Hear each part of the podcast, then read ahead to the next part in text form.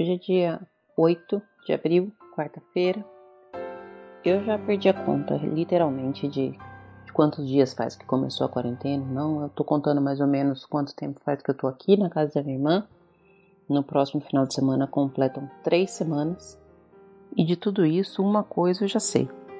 Eu nunca imaginei que eu fosse ficar tanto tempo fora da minha nova casa, que é a casa onde eu tô morando agora, que é um cantinho que eu montei da forma como eu queria montar e no qual eu me sinto muito bem. Então, não imaginei que eu ficaria tanto tempo fora de casa e mais que isso, não imaginei que eu estaria feliz em estar tanto tempo fora da minha casa. Eu acho que se eu tivesse lá sozinha, as coisas estariam bem piores para mim. E vamos seguindo. Vamos seguindo uns dias melhores, outros dias não tão melhores. É uma montanha russa, né, gente? Eu acho que se não tá sendo uma montanha russa para você, você tá fazendo errado. A quarentena não tá fazendo efeito para você não. Ou talvez você esteja fazendo certo e eu esteja fazendo errado. Não sei. Mas aqui tem sido assim. A cada manhã, parece que antes de sair da cama, eu já fico tentando identificar quais são os sentimentos que estão falando mais alto comigo naquele dia. Não, não dá para saber. Às vezes eu vou dormir super bem e acordo super para baixo, e às vezes o contrário. Dia desses eu tava conversando com alguém aqui no Instagram e essa pessoa me falou uma frase que fez muito sentido para mim. Ela falou: a maioria das pessoas vai sair emocionalmente frágil dessa situação. Eu já me sinto nesse, nessa maioria.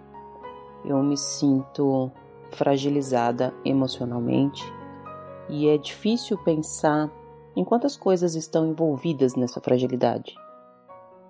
Eu estou vivendo uma, uma situação já diferente na minha vida.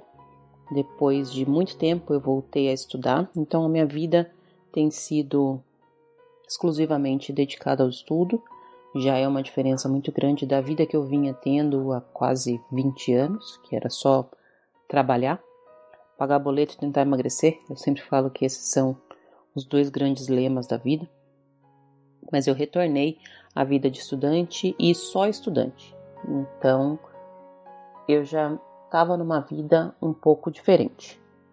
Eu sou muito grata por não ter sofrido tanto na minha mudança, mesmo estando preparada para isso. Eu acho que as coisas aconteceram de uma maneira muito mais maravilhosa do que eu imaginei que aconteceriam, e isso não é sorte, isso é mérito meu. Eu sei disso porque eu lutei bastante para conseguir tudo que eu consegui e fui atrás, corri atrás, há muito tempo estava correndo atrás. Então a minha sorte chama trabalho. Eu sempre falo falo isso, não é sorte. É, na verdade, a minha sorte é acordar às 5 horas da manhã e, e batalhar. Mas, enfim, eu estava numa situação diferente, estando preparada para os perrengues que uma mudança tão drástica como a que eu fiz trazem. Os dias estavam sendo muito bons comigo, a vida estava sendo muito boa comigo, porque as coisas estavam dando muito certo. Ainda estão dando muito certo, e a prova disso é a bolsa que eu ganhei, que eu falei no episódio anterior. A bolsa que eu batalhei para conseguir, né? Vamos colocar desse jeito, que ela também não caiu no meu colo. E no meio disso tudo, é, o mundo virou de cabeça para baixo, literalmente. Então, o que eu tinha como rotina recente foi totalmente alterado mais uma vez. E aí, dessa vez, não teve como ser tudo é, tão perfeito, né? Porque não foi para ninguém não está sendo para ninguém e ainda por um tempo vai continuar não sendo. Eu não tive o risco de perder um emprego, eu não tive o risco de passar fome, eu não tive diversos riscos que muitas pessoas estão tendo. Eu já me sinto privilegiada nesse sentido. Mas ainda assim, eu tenho o risco que todo mundo tem, que é o risco, primeiro, de ficar doente, segundo, de ter pessoas que eu amo doentes e as consequências disso, que são as mesmas para mim, como para todo mundo, independente de onde eu estou, independente da minha situação, independente do meu status, independente de tudo. A gente se igualou nesse ponto por conta dessa doença, né? De que todo mundo foi colocado no mesmo patamar. E aí todo mundo foi colocado também no patamar de ter que cuidar da mente, além de cuidar do corpo. E eu não sei se todo mundo está cuidando. Tenho visto pouca gente falando disso. E isso me preocupa. Eu espero que seja uma preocupação boba, espero que as pessoas não estejam tendo problemas emocionais, mentais nesse sentido. Espero que seja só eu. Mas para mim tem sido fundamental prestar atenção nesses aspectos. Mais uma vez, é uma montanha russa. E como numa montanha russa, a gente precisa estar tá preparado para o que vem pela frente. A gente precisa estar tá preparado para a subida, precisa estar tá preparado para a descida. Eu não estou preparado. E eu digo isso porque toda vez que eu acordo é, num período de descida, eu fico mal mesmo. Eu não sei lidar muito bem. Eu tenho que sair, eu tenho que fazer minhas atividades que eu encontrei para voltar no meu eixo. Eu saio para correr, ou então eu vou ler alguma coisa que é, me desliga. Tem sido muito bom ter bastante coisa para estudar nesses dias, porque é a hora que eu me concentro nos meus estudos é uma hora que eu também desligo das demais coisas. E mesmo fazendo tudo isso, às vezes não funciona. Às vezes eu apenas continuo triste, eu continuo com medo, eu continuo assustada e é difícil lidar com isso. Fisicamente, eu tenho me cuidado de todas as maneiras possíveis. Eu tenho seguido todas as orientações, todas mesmo. Inclusive, quando eu saio, eu só vou aqui por perto da, não onde a minha irmã mora, correr ou caminhar em lugares é, destinados para isso mesmo. São caminhozinhos, tipo trilhas entre as casas aqui do condomínio.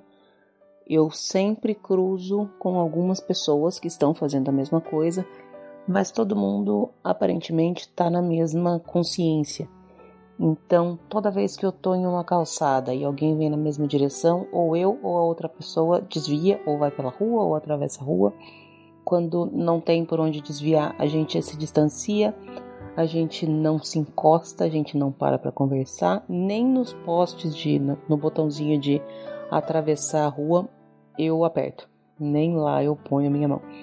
Então, eu tenho sim tomado todos os cuidados que são necessários, seguindo todas as orientações daqui do lugar onde a gente está.